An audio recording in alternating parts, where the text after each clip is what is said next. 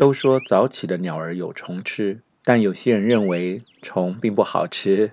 假日，许多人喜欢睡到自然醒，偏偏再怎么睡都睡不醒。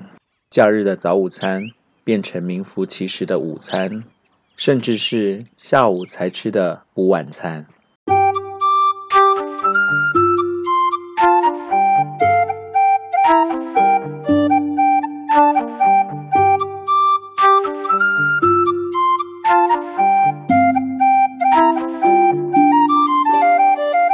欢迎收听李俊东的《借东风》。今天要和大家分享的是假日的时间管理。时间管理并不因为假日而就显得不重要了。假日的时间管理做得好，会让人觉得充实，更有成就感。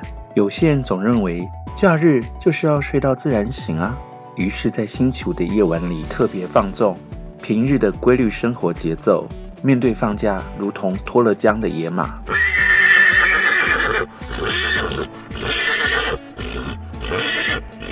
谁都无法管得住。假日很容易将人打回原形。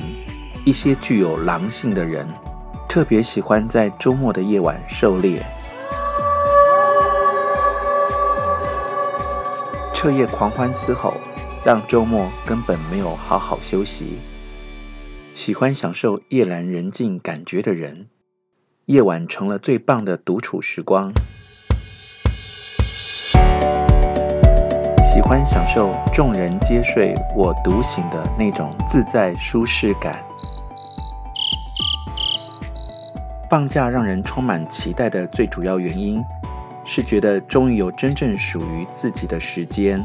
有人会在假日把时间拿来达成自己在平日无法满足的欲望，在假日疯狂追剧的人大有人在，一口气把一整季的影集一气呵成的看完，让人有种莫名的畅快感。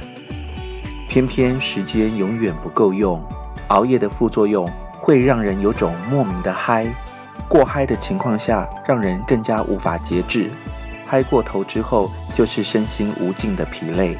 等到一回神，明天又是上班日，才来懊悔自己假日这段时间到底在干嘛。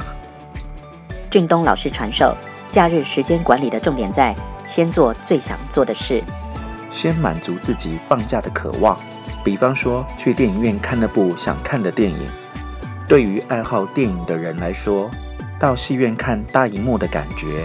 是看电视与手机、平板没有办法比的。把握时间去看 on 档的电影，免得想起来要看时早就下档了。安排好想吃的餐厅、想去玩的地方、想见的人。当假日结束时，你会庆幸这个假期还蛮有收获的。假日的时间管理不在于排满，而是要排好，而且更有品质。